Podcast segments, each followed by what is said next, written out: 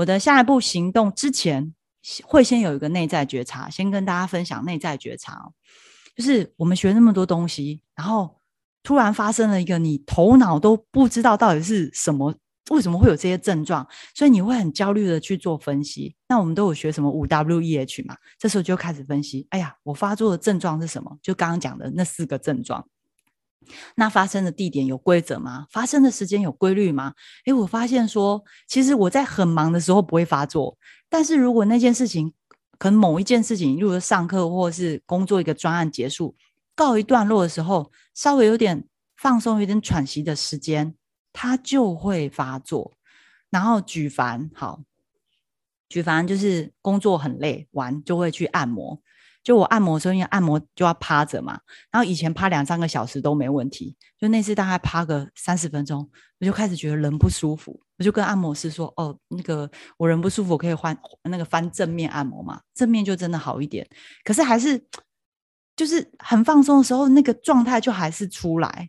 然后再来就是去做什么头皮 SPA，哦，他也是正躺，然后 SPA 按摩按摩，我就开始突然也发作了。”我想说，天哪！我不是在善待我的身体，我在放松，怎么发作？而且最经典的一次发生这个问题还蛮糗的，就是发作的时间是在公司的厕所。那时候就是我已经完成工作，告一段落，等一下去开会。各位，开会前大家会先做什么？上厕所。对，所以就去马桶上厕所，然后就坐着，然后上完就，诶，不对，为什么厕所的空气变得那么稀薄？我开始就觉得我呼吸不到空气。然后又想说，哎呀，心脏越跳越快，哎，开始不舒服了，我就有点紧张。等一下要开会，我现在恐慌症发作怎么办啊？那我要打字留言跟主管说，我慢一点再进会议室。然后那时候还很想要负责任嘛，想说啊，就是晚一点去开会，让那个发作一下。可是再来，我就进入第三个状态，就是头开始晕了。那时候我就开始有点紧张了，因为那时候我可也没办法打字。我还想说，我要打电话，我要求救，不然我倒在马桶上，可能一整天都在厕所里，没有人发现我怎么办？我想说，我要打电话给我同事，跟他说我在厕所里，我快死掉了，赶快来救我！就那时候就是很惊慌，然后正想说要打电话讲这件事的时候，又开始想说，哎呀，我心脏不舒服，也许我是心脏发作。可能不是恐慌，那他们会不会拿公司的 AED 来救我？AED 就是那个心脏，就是可以电击的那个小小的公司哦，捷运呢也都有。如果你心脏不舒服发作，他会拿那个来电击你，他会把你的衣服剪开来用。那时候我就想说，啊，我打给他们，他们会不会拿 AED 来电击我？那我的内衣是穿成套的吗？我的内裤有没有毛球？哦，那时候。那时候还在想这个自尊问题，然后接着我又开始觉得，呃，那个晕眩完，就是又开始想要拉肚子了。我想说，啊，那还好，我现在在马桶上，想要拉就 可以直接拉了。啊，可是同事来看我，我没有穿内裤怎么办？我那时候就 各种焦虑，已经快要，已经快要死亡了。啊，想不要想了，不要想，我都快死了，没有什么放不下的。他们看到我什么就就来吧，这样子。因为那时候只想活下来，好，那是非常糗的一次。就大家知道，恐慌症其实在发作的时候，对恐慌症患者是有很大的不便的。他会有两个状况，第一个就是你真的发作，另外一个就是你很担心你会发作。所以有些人他可能就不敢去密闭空间，哦，例如说他进电梯他会紧张，因为那个电梯的 那个。空调会比较稀薄，然后他可能也不敢坐飞机，他怕 飞机掉下来。然后像我，就是即使坐在巴士或是小轿车里，如果发现前面塞车有车震，也会担心。我想说，那如果我等一下发作，救护车会不会进不来？我们会担心很多事情，所以有很多事情可能就不会想去做。所以恐慌症患者他有两个，一个是真的发作，一个是担心他会发作，于是他就会。减少很多活动，就是他有一些限制，这样会对自己有一些限制。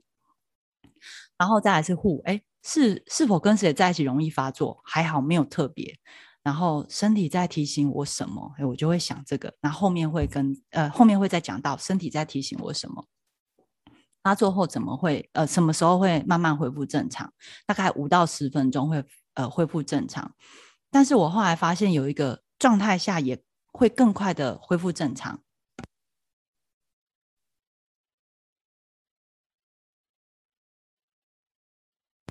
好，有人留言，满满的画面，很紧张。然后会笑出来。对啊，在马桶上真的很尴尬，那时候是很紧张，现在讲都觉得很好笑。好，那再来第二点，就是我的觉第二个觉察，就是对身体失去掌控感的恐惧哦，就是因为你本来以为你很。了解自己的身体，以为自己很健康，可是因为你会有不定时的发作，所以你会开始觉得你对你的身体是失去掌控感的，就会恐惧。然后以及你每次发作的时候，那是一种面对死亡的威胁感，在当下你真的觉得不，对我真的觉得我快死了。然后那时候就会想说：天啊，我学了四年多的应用心理学，这么多技术。我应该可以找到原因，我应该可以疗愈自己，我应该可以做一些什么方式来处理这个问题，但是都没有办法。我甚至一度还觉得说，我是不是学太多，走火入魔了，或是我是不是卡到什么了？你知道吗？一想到过去自己明明学得很好，可是现在怎么这样？真的是不敢想，那也没有办法去思考未来的方向，因为你当下就觉得自己可能活活不过，活不过了，你怎么可能还会再去规划未来？所以我发现。我对我自己的觉察就是这三个哦，发现这个恐慌症带给我的感受是这样子。那我的行动是什么呢？好，一开始就是第一个先闭关，远离人群哦。所以我那时候关掉，就是先离开了一些学习群组，然后也尽量没有在 FB 发文跟人接触。为什么？因为我自己根本不知道我自己怎么了。那如果别人关心我，我也不知道怎么回答，反而会有压力。那趁我现在还有一点点微弱的能量，能够自救，能够想要去找一些工具跟方法，还有这一点能量，我就先守护这个能量，就是不要跟外界接触，先把自己先就是闭关起来。然后第二个就是观察释放情绪后的变化。哦，这个部分就是我刚刚讲的，有什么方式可以更快的让恐慌症缩短？你看五五到哎五分钟，你没有办法呼吸就快死掉，五分钟其实是超漫长的。那刚刚讲五到十分钟是一个平均嘛，所以如果你能够在三分钟、五分钟内能够终止那个恐慌的状态，呃，就是会比较舒服。所以我有观察到，当我在释放情绪之后呢，那个恐慌的状态会比较快降。怎么说呢？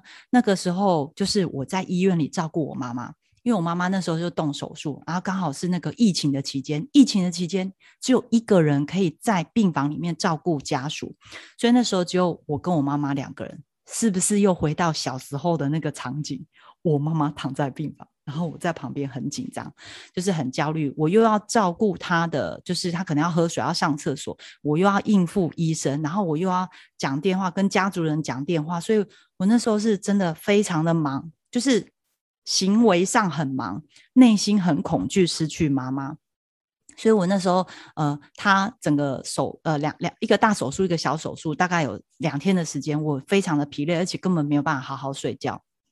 然后那时候，可是我妈不是哦，哦，她的手术完之后，慢慢恢复了之后，哦，又开始对我颐指气使，各种控制，规定我那个叫我做那个，然后我就想说，我好累。那那时候我真的是身体跟情绪。那整个都是已经是崩溃极限了这样子，然后那时候我就跟我就是我妈在一直这边念我说我不听话又不乖什么，一直骂我的时候，我突然恐慌症又发作了，就是那个症状又出来，我开始觉得我呼吸不到空气，我就跟我妈说：“妈妈，你不要这样，我真的好累哦。”然后就倒在那个病房的沙发上，然后我妈也吓一跳，因为她从来没有看过一个平常会跟她吵架那个张牙舞爪的女儿。突然倒下去，但是我就说妈妈，我好累，我要休息一下。这样，但事实上我那时候恐慌症发作，可是我妈妈才刚动完手术，我怕她担心，而且还有心脏病、高血压，我怕她一紧张血压高起来，然后肠子那个伤口又出血，所以我不敢让她知道。我只说妈妈，你让我休息一下，我就躺在那个沙发上倒着，然后我就自己要去面对那个呼吸不到空气，然后心跳越来越快，那个恐慌症的恐惧就这样整个涌现过来，然后我又担心我妈。然后我又要担心我自己能不能，是不是真的要死掉？我到底能不能活活过这一刻？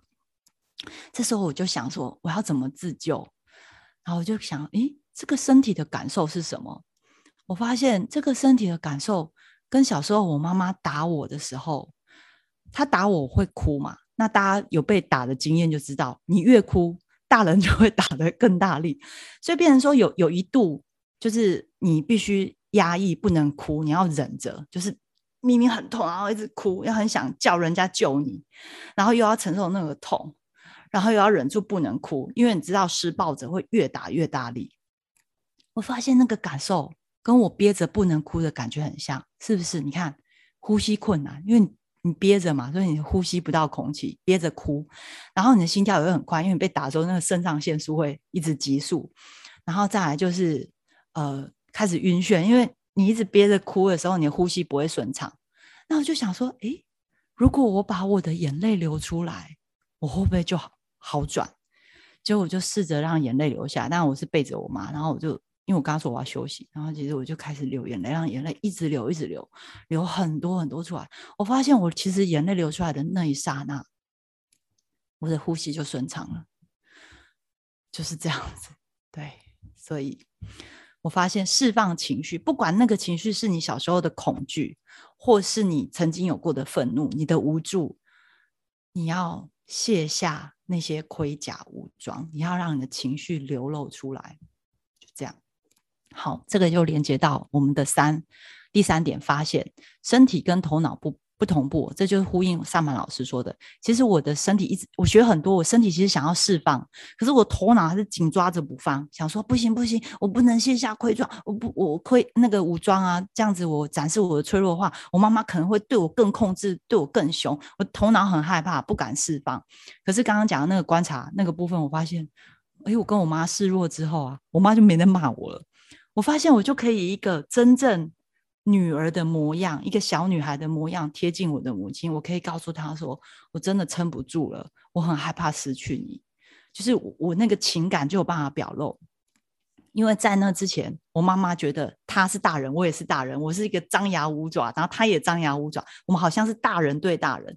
但是我卸下了那个脆弱，呃，就是卸下了武装，展示脆弱之后，我开始可以用妈那个女儿的身份来靠近她，然后这也让我意识到。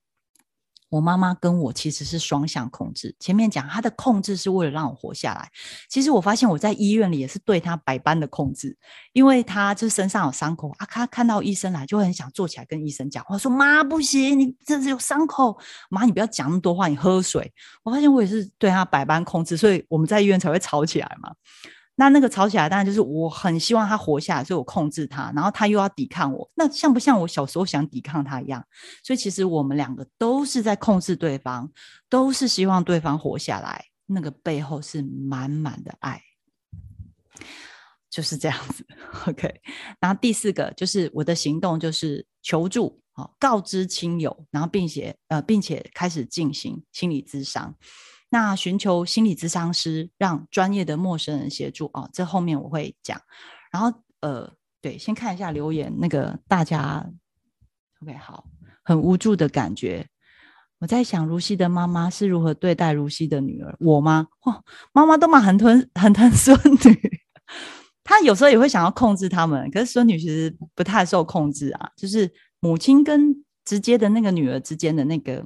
控制还是比较有力量，那个再隔一个孙子就比较没办法。